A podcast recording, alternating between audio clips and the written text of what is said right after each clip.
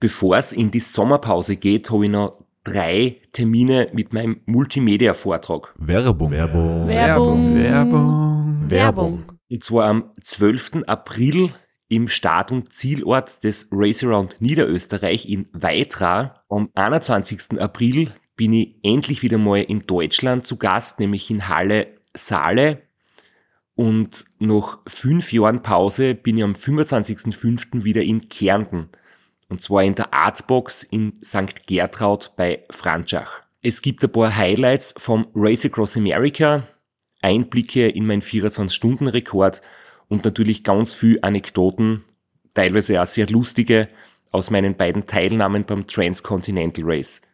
Wir haben sicher auch Zeit zum Plaudern, zum ein bisschen Fachsimpeln und gemeinsam einen schönen Abend zu genießen. Ihr findet alle Infos, alle Termine auf meiner Website auf www.christophstrasser.at.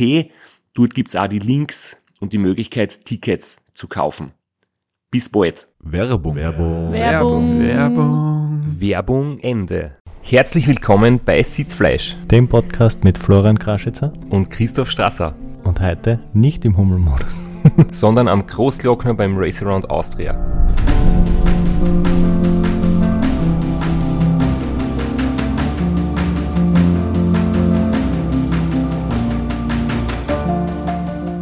Bevor man den Großglockner überhaupt in Angriff nehmen kann, muss man zuerst einmal nach Heiligen Blut und das ist auch schon auf über 1200 Meter.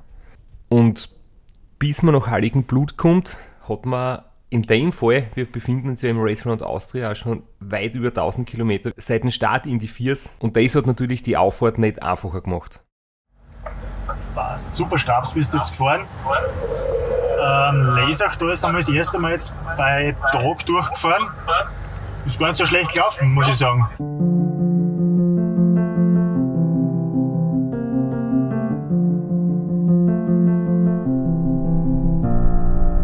Es war voll geil, wir haben ein super Wetter gehabt. Da hat sich auf der Meererhitze drinnen. Und auch viel Regen, heute war es ganz, ganz gut. Und äh, ja, was jetzt schon ist, die vielen Rennen da, alles geht, gescheitert die Knie, also Knie weh fangen jetzt an.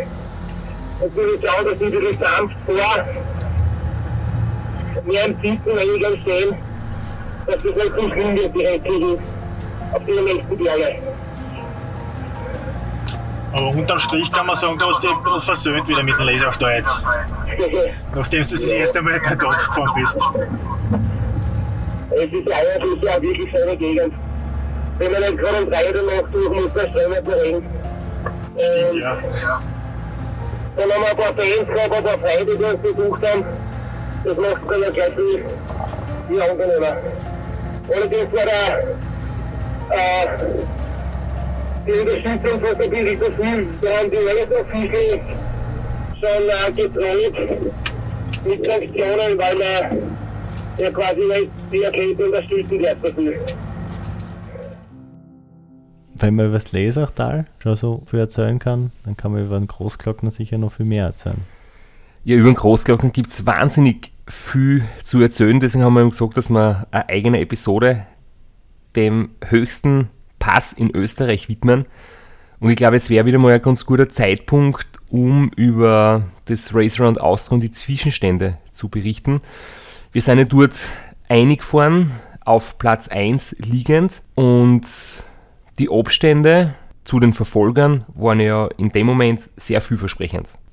Am Fuße des Glockners waren wir, warst du, 41 Stunden unterwegs. Und es waren 1240 Kilometer. Immer noch mit einem beachtlichen 30er-Schnitt. Und vor allem das, auf was ich immer schaue, ähm, weil ich habe eigentlich die, auf meinem Garmin Edge Computer die Kilometer und Höhenmeter eigentlich ausgeblendet. Ich fahre eigentlich nur noch Watt und das waren bis dorthin noch eine Durchschnittsleistung, also Normalized Power von 226 Watt vom Start weg. Bei der Time Station in Heiligenblut am Fuße des Glockners hast du auf dem Rainer Steinberger 2 Stunden 15 Minuten Vorsprung, auf dem Robert Müller 5 Stunden und nur 10 Minuten hinterm Robert Müller war der Ralf die Seviskur. Aber das, was mir persönlich noch wichtiger war, ich war noch eine ganze Stunde schneller als im Jahr 2014, wo ja die erste Rennhälfte so gut gelaufen ist. Das heißt, das, an dem wir uns eigentlich auch orientiert haben, nämlich an, an meine schnellsten Zeiten der letzten Jahre, da haben wir auch einigen Vorsprung gehabt und dementsprechend gut war eigentlich die Moral, wie es dann nach Heiligenblut richtig in steilen Teil vom Großglockner Anstieg gegangen ist. Diese berüchtigte Excel-Tabelle, in der ich mich regelmäßig in der Zeile verschaue, da haben wir nicht nur unsere aktuellen Durchgangszeiten und die der Gegner, sondern wir haben uns auch so eine Art Marschtabelle gemacht mit den vergangenen Zeiten und auf der, die wir heuer dabei gehabt haben. Ich muss ja sagen, du verliest ja aber jetzt da bei der Moderation vom Podcast regelmäßig, also Ja, nicht also- nur im Rennen. So lange Zahlen und Daten rein, da, das ist nicht meins. Judex non calculat. Ich habe schon gewusst, was ich mir für ein Studium aussuche. Und heuer haben wir in unserer Excel-Tabelle dabei gehabt die Zeiten von Christoph Strasser 2014 und 2015 sowie die Zeit von Patrick Grüner 2018. Und anhand der drei Zeiten beziehungsweise der Durchgangszeiten an den Time Stations haben wir uns ausgerechnet, wie das perfekte, das schnellstmögliche Race Around Austria ausschauen könnte und sind mehr oder weniger zu dem Schluss gekommen, wir müssten eigentlich nur Strasser 2014, die erste Hälfte, und Strasser 2015, die zweite Hälfte, kombinieren und so müssten wir auf dreieinhalb Tage kommen.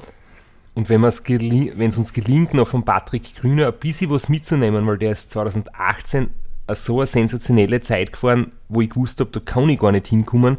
Der hat nämlich am letzten Tag durch Vorarlberg und Tirol bis ins Ziel so eine Bombenzeit hingelegt. Das ist sozusagen das für mich als ein bisschen schwergewichtigeren Spezialisten für die Flachpassagen ist das in die Berge nicht realistisch, aber der hat einfach gesagt, was am allerletzten Tag noch drinnen ist.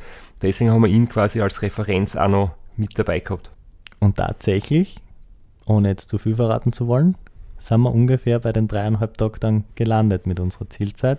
Das heißt, es ist fast alles aufgegangen. Aber jetzt reden wir einfach einmal über den Großglockner. Also, wir kennen ja auch eben schon vom Glocknerment. Da ist man in, von der anderen Seite gefahren, von der Nordseite, von Salzburg. Und jetzt beim Racing Austria kommen wir von der Südseite hin. Welche Seiten taugt dir besser? Ah, Es ist so schwierig. Ich, war, ich bin zweimal im Zuge des Glocknerments gefahren, einmal von der Südseite und einmal von der Nordseite. Und es ist schwierig. Es sind beide Seiten schwer. Der Vorteil, was für die Südseiten spricht, ist, dass Heiligenblut selbst schon so hoch ist und die Auffahrt einfach kürzer ist von Heiligenblut. Es sind nur mehr unter Anführungszeichen 1200 Höhenmeter bis zum Hochtor. und nur die halbe Strecke im Vergleich. Wenn man von Bruck, Bruck losfährt, sind es über 30 Kilometer und von Heiligenblut sind es nur mehr 15. Und vor allem, es gibt ja noch dieses Flachstück. Also man hat die Kaseralm, das ist circa die Hälfte vom Anstieg. Dann geht es ähm, eine ordentliche Abfahrt nach unten. Ich glaube, das sind 150 Höhenmeter oder so oder 100 Höhenmeter. Also da kann man sich ordentlich ausrasten und dann geht es im zweiten Teil vom Anstieg. Ich finde, dass die Nordseiten ein bisschen lustiger zum Fahren ist. Die hat halt einfach irgendwie eine schönere Atmosphäre und, und ein richtig cooles Flair. Da hast du eine super Panorama-Aussicht. Da geht ja die Österreich-Rundfahrt drüber mit den Profis, die sich dort immer um, um, die, um einen Glocknerkönig auch matchen. Die hat einfach irgendwie mehr Tradition und die Südseiten finde ich aber ist, ist etwas schwieriger, weil es vielleicht weniger schöne Serpentinen gibt. Du gehst längere Zeit gerade dahin. Es ist trotzdem sehr steil und die Südseiten finde ich persönlich ein bisschen zermürbender. Also wenn man von seinem Urlaub im Lesachtal noch ein, zwei Tage über hat, weil ich glaube, jetzt werden viele Hörerinnen Urlaub im Lesachtal machen, kann man noch nach Heiligenblut fahren, nach Winklern fahren, nach Bruck oder Zell am See und zwei Tage den Glockner befahren von beiden Seiten und sich selbst eine Meinung dazu bilden. Was aber einfach auch genial ist, die Wetterunterschiede, die es dort immer gibt. Einfach die Temperaturunterschiede durch die Höhe, das ist das eine. Aber auch von der, von der Landschaft her, von der Natur her. Es ist ja ein Nationalpark, es gibt dort Murmeltiere. Es ist dort an einem Tag, wo wenig Verkehr ist. Also ein schöner Sommertag am Wochenende ist vielleicht nicht unbedingt zum Radlfahren ganz ideal. Aber so wie wir jetzt hinkommen sind, es war unter der Woche und es war eigentlich äh, Nachmittag, es war schon recht kühl, es war bewölkt. Man hat schon gemerkt, dass das Wetter langsam umschwingt von herrlichen Sommer auf ja, wahrscheinlich weniger guten Wetter in die kommenden Stunden und es war einfach nichts los. Es war einfach, ich glaube, ein Handvoll Autos im ganzen Anstieg, aber trotzdem waren immer wieder Zuschauer. Das war total schön, dass leider einfach zum Race Round Austria aufgekommen, extra am Glockner, um die Fahrer dort anzufeiern. Und da kann man trotzdem ein bisschen das Ganze genießen, auch wenn es natürlich halt schon sehr anstrengend ist. Vor Corona war ganz oben am Hochtor immer die Race Around Austria Fanzone. Da sind sie busseweise von St. Georgen hingefahren und da war immer eine geile Stimmung. Ja, absolut. Und es war auch heuer dafür eigentlich sehr viel von Tourismus jetzt im Prinzip eingeschränkt war oder, oder nicht, nicht gemacht worden ist, war die Stimmung trotzdem gut. Allerdings ist es halt auch so, dass an das nur weniger interessiert. Jetzt im Nachhinein denkt man drüber nach, wie es beim Rennen gelaufen ist, aber in dem Moment nehme ich das zwar wahr, wenn ich da aufhöre, aber es geht mir trotzdem schon sehr viel um, um meine Leistung, um gut aufzukommen, um die Konkurrenz auf Abstand zu halten und ich denke dort wirklich im, nicht im Abenteuer- oder Projektmodus, sondern wieder mal im Rennmodus. Und nicht im Hummelmodus. aber du hast zwei wichtige und richtige Dinge angesprochen, aber bevor wir dazu gehen, möchte ich noch sagen, den allercoolsten Eindruck, wie ich finde, bei der Auffahrt über die Glocknerstraße, sind die Schneewände rechts und links. Üblicherweise, traditionellerweise wird die Glocknerstraße am 1. Mai eröffnet und davor sind zwei Monate die Schneefräsen unterwegs und dann hat man einfach rechts und links sieben, acht, zehn Meter hohe Schneewände und in der Mitte ein Schneisen der Straßen und das finde ich absolut genial. Das erlebt man halt, wenn man im Training vielleicht tut, ist jetzt im August beim Rennen, wo er ganz oben sieht man noch ein paar Fleckerl Schnee auf den Wiesen, aber direkt am, am Straßenrand ist jetzt im August nichts mehr. Klimawandel wahrscheinlich. ja, Klimawandel, vor allem auch im Rennen, also da war quasi Wetterumschwung und ich habe mir schon gedacht, es ist jetzt gut, wenn ich auch nochmal aus dem Grund wirklich alles gibt, was mir jetzt gerade möglich ist, weil hinter mir zieht es richtig zu. Und wenn ich daran denke, die Jungs, die hinter mir unterwegs sind, die werden da wahrscheinlich im Dunkeln aufgefahren und noch dazu im Regen. Also da habe ich echt noch geschaut, dass ich aus dem Grund heraus so schnell wie möglich das Hochtor erreiche und dann oben sozusagen im Tunnel mich umziehen kann, eine Regenjacken anziehen, eine Windjacken anziehen kann und dann nach dem Gegenanstieg nochmal aufs Fuschetörl in die Abfahrt komme. Ja, das ist gut zu wissen. Ich erinnere mich ungern an meinen ersten Glocknamen. Da kommt es wieder zu, dazu, wie penibel ich mich immer vorbereite und wie gut ich die Strecken kenne. Sind wir von der Nordseite aufgefahren und ich habe gedacht, am Fuschertörl, wir sind oben. Und ich habe mich komplett angezogen. Winterjacken, Handschuhe, Hauben, war voll einpackt. Dann fährst 50 Höhenmeter runter und dann kommt nochmal 300, 400 Meter Gegenanstieg. Also nicht 300, 400 Meter, sondern 300, 400 Höhenmeter Gegenanstieg. Und erst dann bist du oben. Und das hat mir einfach, das hat mich so viel gekostet, Moral, weil ich einfach da dann voll zum Schwitzen angefangen habe und komplett fertig und schon geistig schon längst oben war und dann noch einen richtig gemeinen Schirchenstieg drin gehabt habe. Ja, und ich verfolge da eher die Strategie, dass ich oben in die Zwischenabfahrt eher einige ganz dünn anzogen. Es ist ja okay, wenn man bergab einmal richtig kalt wird, wenn es mit zum Frieren anfängt und es kommt ja dann der zweite Teil nochmal vom Anstieg. Ähm, und dort fange ich mich von der Temperatur wieder und wenn es dann in die lange Abfahrt richtig geht, dann muss ich gut anzogen sein. So ist normalerweise der Plan. Nur jetzt beim Racer und Austria 2020 haben wir auf die letzten Meter schon den Hinweis gekriegt. Ich meine, wir haben es eh schon einigermaßen gesehen und auch die Wetterprognose, aber ein Zuschauer hat uns wirklich gesagt, hey, auf der anderen Seite vom Tunnel, es regnet. Es ist wirklich noch 100 Meter der Wetterumschwung und die, die Zwischenabfahrt und dann die lange Abfahrt nach Salzburger Seiten, da regnet es einfach und jetzt sind wir oben quasi am Ende des Tunnels noch mit, unterm, unterm Schutz des Tunnels stehen bleiben, Regenjacke anziehen, sonst aber nichts und dann eben die kurze Zwischenabfahrt nochmal aufhören und dann oben am Fuschertörl längere Pause und umsteigen auf die Thermojacke, auf die lange Hosen, auf die wasserdichten Hansch, auf richtig warmes Gewand und vor allem aufs andere Radl. Heiße Diskussion, Disc Brakes oder Rim Brakes. Du bist ja Traditionalist und fährst, solange es geht, mit der Felgenbremsen? Felgenbremsen oder Scheibenbremsen? Es ist ein schwieriges Thema. Ich glaube, wir wollen das jetzt nicht zu sehr ausbraten und durchkauen. Aber ich muss zumindest sagen, dass ich ein großer Fan der Felgenbremsen bin. Man vergisst halt oft, dass sie noch sehr, sehr viele Vorteile hat. Es wird jetzt oft sehr dargestellt, die Scheibenbremsen ist das, das Allerbeste, was es gibt und die Vorteile sind im Prinzip unendlich und, und es gibt keine Nachteile. Wir haben uns schon sehr oft geärgert, wenn ein Laufradl zum Wechseln ist und man zieht es dann vielleicht nicht hundertprozentig mit dem richtigen Drehmoment an oder es gibt einfach kleine Unstimmigkeiten und dann ist das neue Laufradl drinnen und die Scheiben bremst. Und so wird man einfach wahnsinnig, einfach von der Akustik, vom Wissen her, dass eine schleifende Bremse ein bisschen Kraft kostet. Und ich muss auch sagen, ein Zusatzgewicht bergauf mitnehmen, mit dem habe ich jetzt nicht so eine große Freude. Und auch von der Optik her, ich weiß nicht, wie du das siehst, du bist jetzt auch vor kurzem umgestiegen von ich bin konvertiert und du weißt, wie das ist. Die Konvertiten sind dann immer die allerschlimmsten. Ich war hundertprozentig Team Felgenbremse, aber ich bin überzeugt worden. Und schuld bist du, weil in Borrego Springs hast du mich nur mit dem Scheibenbremsenradl fahren lassen. ja, du hast es von mir probieren dürfen. Und also es Specialized Roubaix mit dem ich dann gefahren bin mit den Scheibenbremsen, das ist dann schon wirklich ein Genuss. Also im Regen sind die Scheibenbremsen ein Wahnsinn. Du kannst mit einem Finger genug Kraft erzeugen, um wirklich gut zu bremsen, wobei die Fögenbremsen einfach irgendwann auf die Kraft geht. Wenn du lange Abfahrt hast, was viele Kilometer durchgehend bergab fährst, es tut dann irgendwann echt weh in die Finger, vor allem wenn es kalt und nass ist.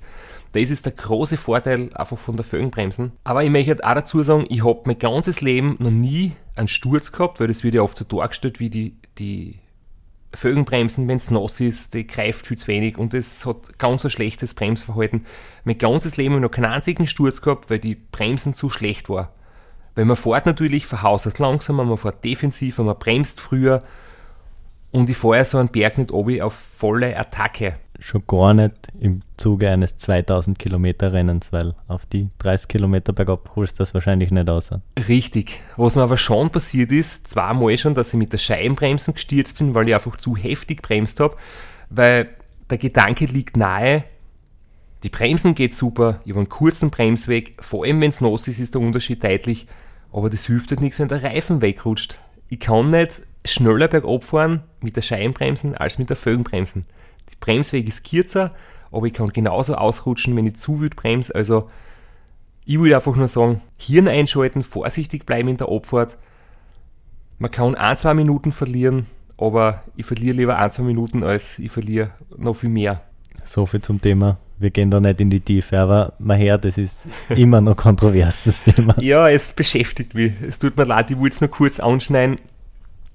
Aber jetzt muss ich gleich mal nachsetzen, ich finde es auch nicht so schön. Ich finde halt eine Fögenbremsen einfach schlanker und ästhetischer als so ein Klotz auf der Gabel mitzuschleppen.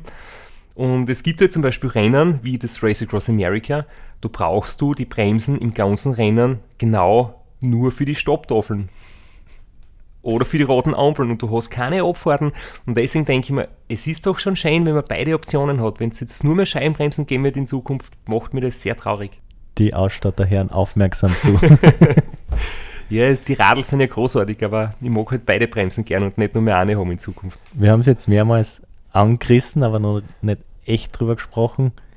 Wetterumschwung. Das ist klassisch, dass am Großglockner im August wenn das Race Around Austria drüber fährt, dort oben einen massiven Wetterumsprung gibt. Wir haben es heuer sehr human erwischt. Wir haben geniales Wetter gehabt, die ersten beiden Tage. Es war warm, es war sogar eher heiß, aber es war jetzt nicht überdurchschnittlich, äh, es hat keine überdurchschnittliche Hitzewelle gehabt.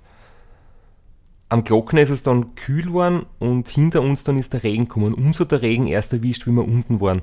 Da war dann wieder Crewwechsel, da bist du dann eingestiegen und dann hat es eigentlich durchgeschüttet bis nach Tirol und eigentlich fast bis ins Ziel. Es hat dann schon ein paar Regenunterbrechungen gegeben, aber im Prinzip ist es vom Großglockner bis ins Ziel regnerisch gewesen. Und das waren weit über 40 Stunden noch. Das ist sehr unangenehm. Also es war heuer auch im Pacecar nicht so gemütlich, weil es so nass war und feucht die ganze Zeit. Werbung. Werbung. Werbung. Werbung. Werbung. Flo, bist du auch schon so aufgeregt, wenn du an den April denkst? Jedenfalls, äh, wenn du das gleiche meinst wie ich, dann bin ich schon sehr voller freudiger Erwartung.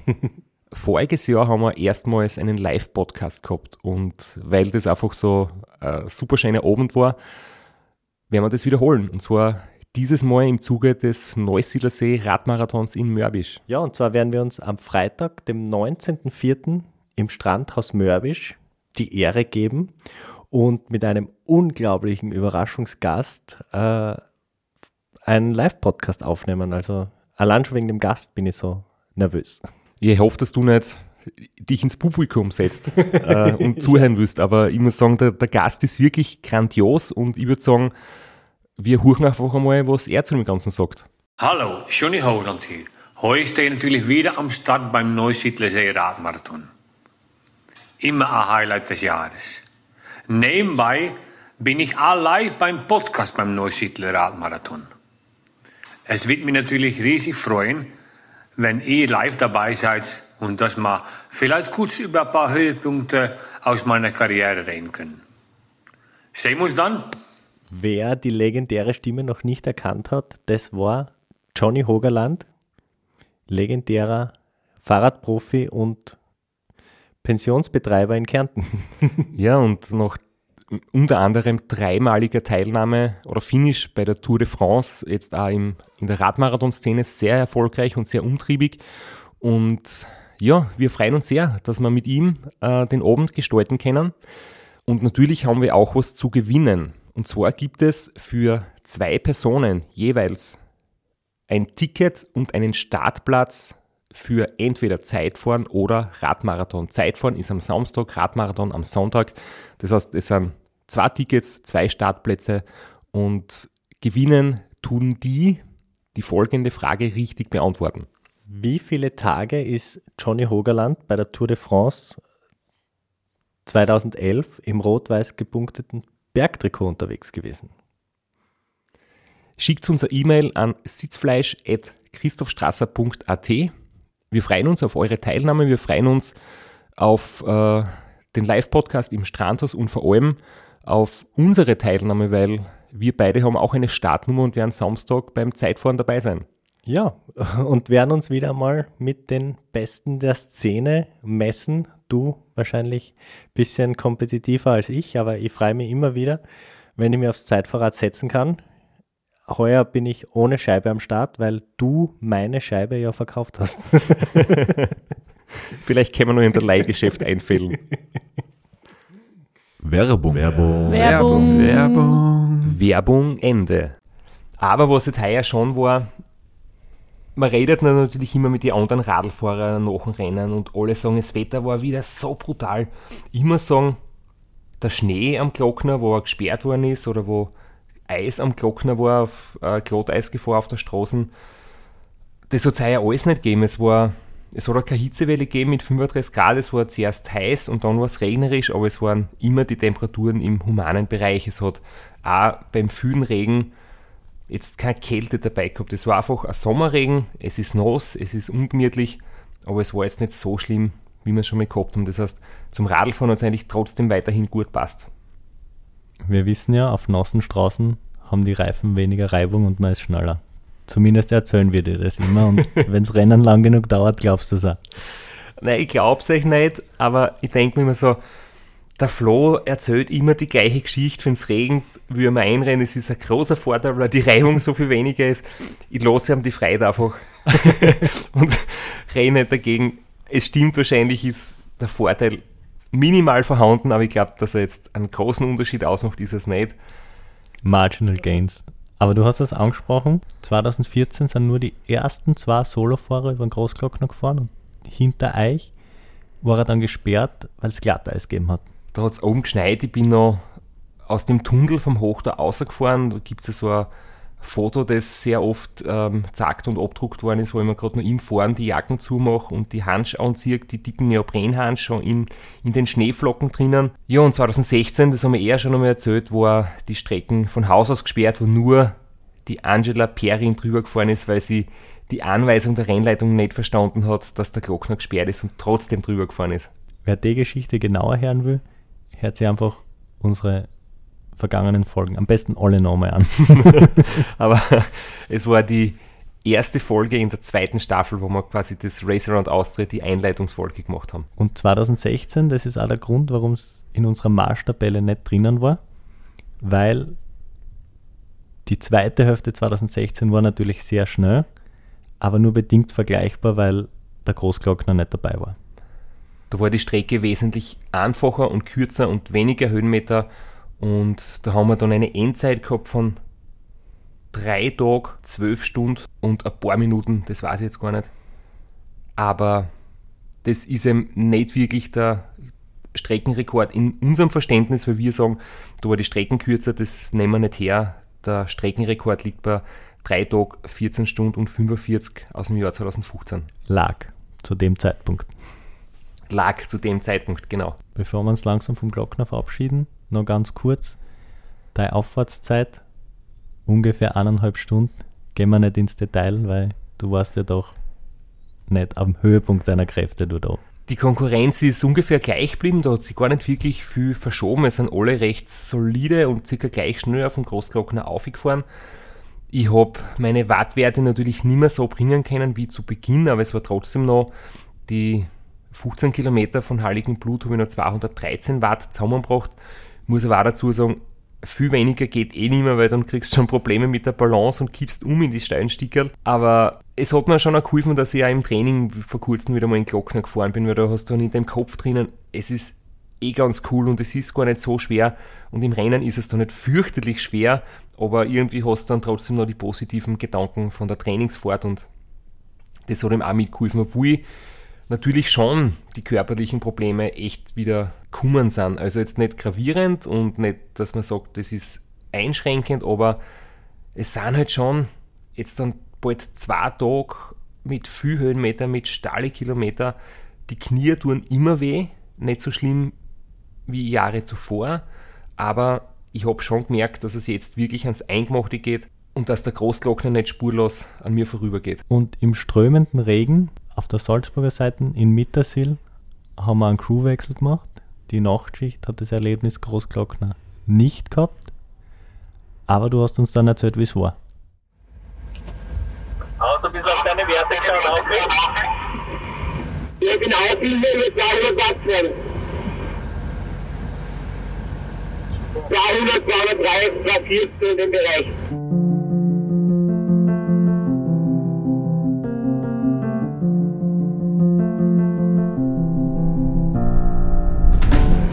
Und ein Kleber schnell immer 200, 240 herum. Also echt wirklich, bin voll happy. Und diese Eierfaden in der Nacht und in der Früh, die sind ein schöner Betrieb? Aber sobald wieder voran wird und bergauf geht, wow, da ist super. Und äh, also energietechnisch und im Moden fühle ich mich extrem gut von der Kost her und vom, Ja, auf der bleibt noch. von der Verdauung her. Der andere Oder? gibt gar nichts. Und der einzige war noch nie im Haus. Ja. Jetzt steht mir schon ein bisschen die Putten weg. Ja, wollte ich gerade fragen, ob es mal so weit war. Nein, ich schaue schon aus wie ein großer Athlet. Die Fruchtgenschuhe sind immer noch drin. kannst du bald auf den, auf den Alkoholiker Porsche umsteigen. Dann kannst du auf den Alkoholiker Porsche umsteigen. Weiß ich nicht mehr, was das ist. ne? Das war das nochmal schnell. Der Busch schaut da raus. Ja, genau. Vielleicht möchtest du ganz kurz sagen, was ein Gösserathlet ist. Ich glaube, wir müssen da ein paar Sachen überhaupt übersetzen. Ein Gösserathlet ist jemand, der einen Gössermuskel sich antrainiert hat und das ist ein Bierbauch. ein Bierbauch, genau. Und derjenige ist dann unterwegs mit dem, Na, stimmt nicht ganz. ich habe gedacht, du hast das da gemerkt, aber das mit dem Buschenschank Ferrari, das war was, was wir in der letzten Folge angesprochen haben. Das war so eine Geschichte, so ein kleines kognitives Training mit dir. Das haben wir dir in der Nacht davor erzählt, dass man zu so Elektroautos, für die man keinen Führerschein braucht, Buschenschank Ferrari sagt, beziehungsweise Alkoholiker Porsche. Und das sind ja die Autos, die von den Gösser-Athleten gefahren werden, weil die durchs viele Trinken keinen Führerschein mehr haben und deswegen auf die Autos umsteigen. Also schließt sich da nicht der Kreis. Da schließt sich der Kreis und in dem Einspieler bin ich mir nicht sicher, ob du genau gewusst hast, was es ist. Dein Ja hat nicht so überzeugt geklungen. Aber es ist während des Rennens nur ein paar Mal aufgekommen und dann habe ich in den Gesprächen das Gefühl gehabt, du weißt, wovon wir reden. Ja, und einen Tag davor hat es ja auch die lustige Geschichte gegeben, da bin ich im Burgenland oder im Niederösterreich äh, an so einem Gefährt vorbeigefahren, habe das überholt und der Lex hat ein Video davon gemacht, da haben wir auf Facebook dann was gepostet. Also da bin ich quasi an einem Alkoholiker Porsche vorbeigefahren. Das war recht ein cooler Moment, ja. Aber weniger cool waren die Momente, im strömenden Regen auf den Gerlosboss aufzufahren. Das Einzige, was ich mir gedacht habe, ist, denen hinter mir geht es jetzt gerade wahrscheinlich noch weniger gut, weil die sind jetzt da auf 2500 Meter gerade irgendwo unterwegs, kurz in der Abfahrt vom Glockner oder noch immer in der Auffahrt, im strömenden Regen, da wird es richtig kalt werden und es hat mir ein bisschen geholfen, da gerade mein innerliches Elend auf den Gerlospass auf zu ertragen. Es ist finster geworden auch gerade und für August ziemlich frisch. Und der Gerlerspass ist ja auch irgendwie so blöd zum Fahren, weil man bis zum Ort, bis, bis nach Krimmel, da steigt es ewig elendslang ein. Und wenn der Pass selber beginnt, geht so halbwegs. Erst zwar steil, steil streckenweise, aber dann ist der Verkehr weg, dann hat man seine Ruhe und dann muss man halt einfach drüber treten.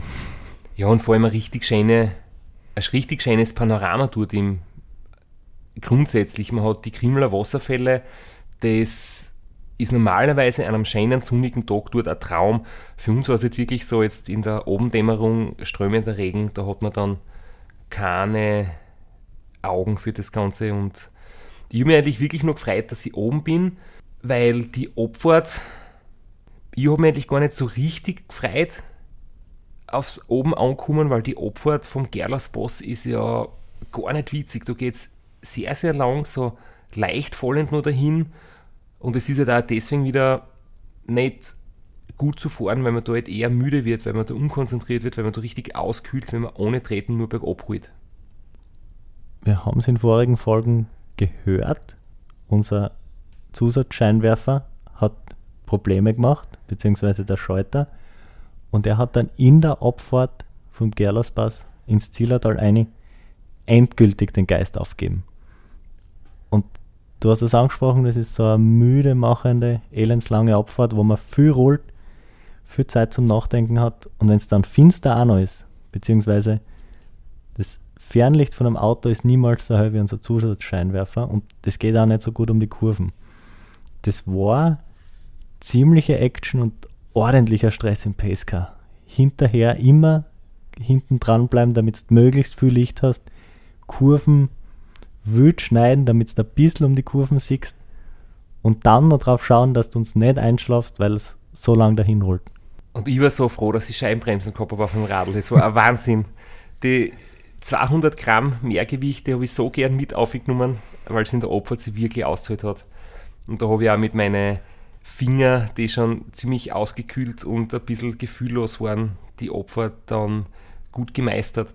Wirklich erst ganz am Schluss, die letzten drei, vier Kilometer auf der Abfahrt, da verliert man richtig Höhenmeter. Da wird es richtig steil und da gibt es ein paar enge Serpentinen.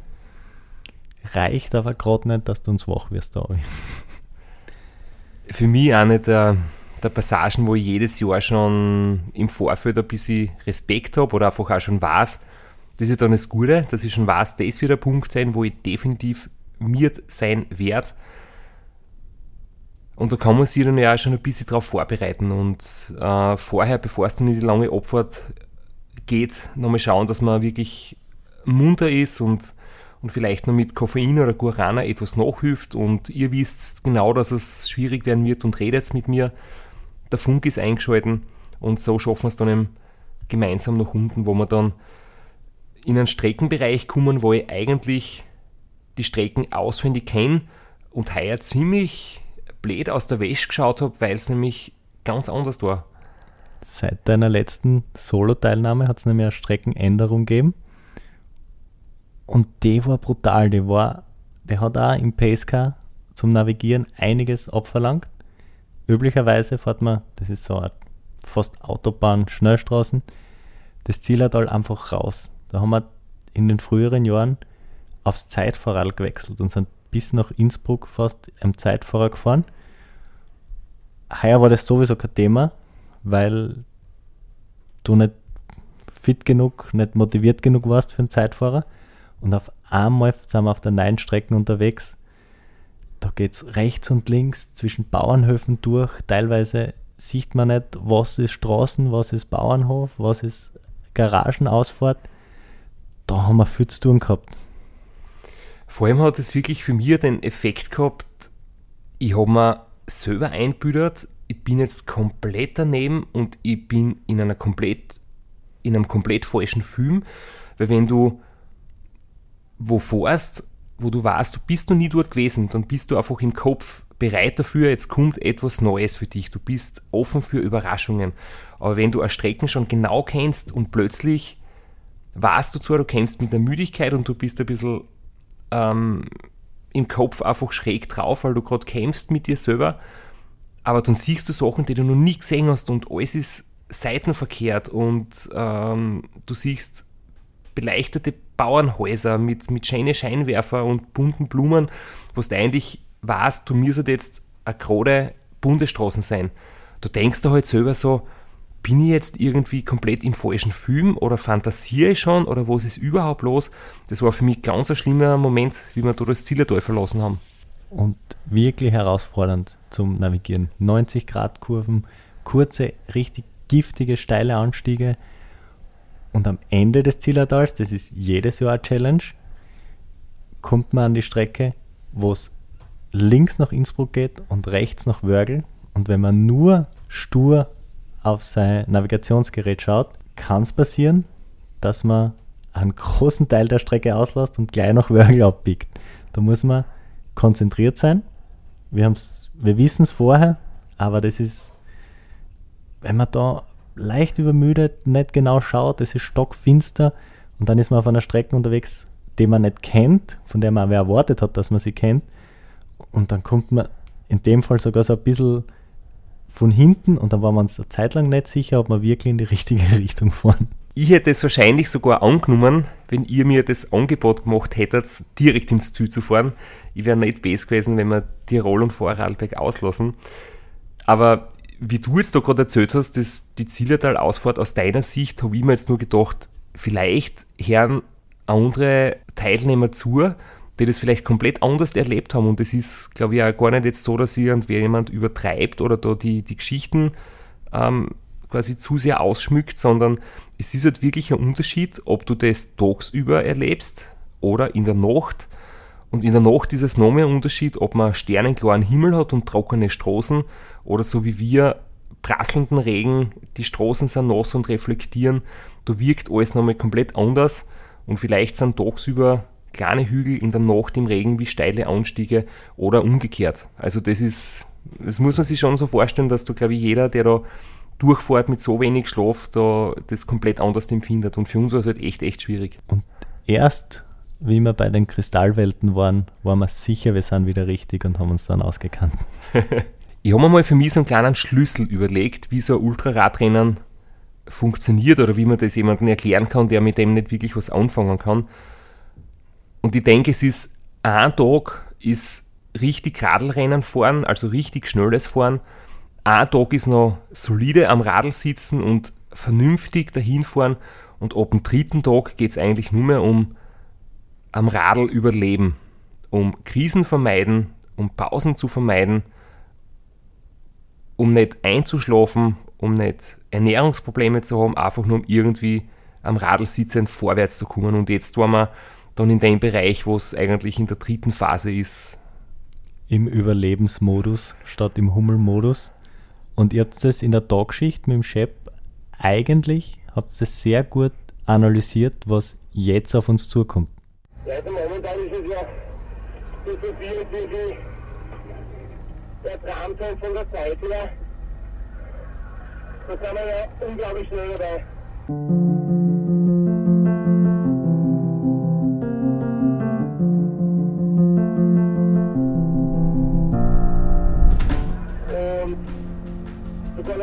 Schneller wie Platz 14, wobei Platz 14 oder alles perfekt funktioniert, die erste Hälfte von Rennen. Und ja, also, wenn wir zu die Zeit nicht eingegangen, kann das äh, nur eine richtige Zeit werden. Aber es ist halt da die Hälfte, also die schwierige Hälfte kommt jetzt noch nach dem Klasse. Ja, ich werde mal weit drüber drucken. Der Martin wird auf jeden Fall. Zeitlich sind wir recht gut unterwegs, muss ich sagen. Da sind wir ziemlich, ziemlich gleich auf, der 14er Zeit. Und ja, ausschauen das noch besser wie 14. Und das Wetter war auch besser und Reserve war es da mehr. Ja, ich glaube, der aktuelle Sound ist ja vielversprechend, aber ist klappt das immer so locker, dass das locker von der Hand geht, das ist nicht so. Ist ja am Limit, halt, ich glaube, das ist, das ist ja in einer Kilometer ungefähr seit, seit 2014 und besser vorbereitet bin einfach. Dass ich es besser aufhört.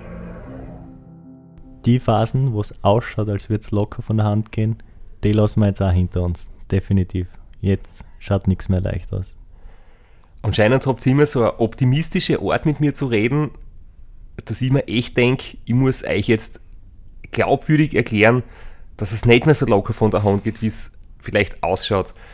Wahrscheinlich habt ihr das eh genau gewusst, dass ich schon ein bisschen hinhalten muss. Und dass erst die schwierige Hälfte noch vor uns liegt, ist natürlich auch etwas übertrieben.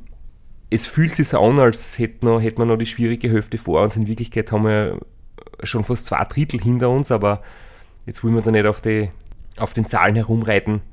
Es kommt einfach noch sehr viel auf uns zu.